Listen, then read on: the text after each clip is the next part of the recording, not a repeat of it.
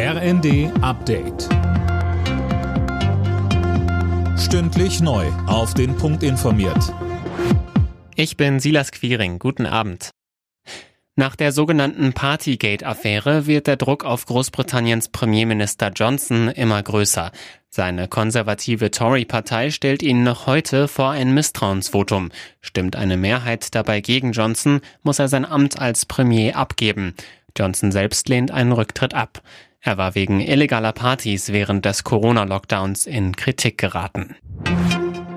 Im Osten der Ukraine kommt es weiterhin zu schweren Gefechten. In der strategisch wichtigen Stadt Sjeverodonetsk hat sich die Lage für die ukrainischen Truppen offenbar wieder verschlechtert. Isabel Spärlich. Ja, wie der Gouverneur von Luhansk erklärte, haben sich die Truppen nach jüngsten Erfolgen nun wieder etwas zurückziehen müssen. Er warf der russischen Armee vor, alles dem Erdboden gleichmachen zu wollen.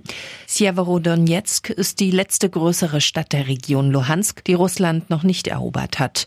Gestern besuchte der ukrainische Präsident Zelensky die Region und bedankte sich bei Soldaten für ihren Einsatz.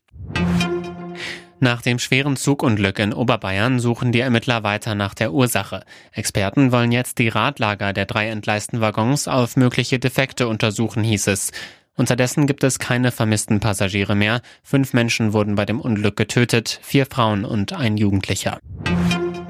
Auf Sylt hat die Polizei übers Pfingstwochenende alle Hände voll zu tun gehabt. Die Beamten sprechen trotzdem von einem Einsatzgeschehen wie schon in der Vor-Corona-Zeit. Das 9-Euro-Ticket hat sich demnach nicht wirklich bemerkbar gemacht.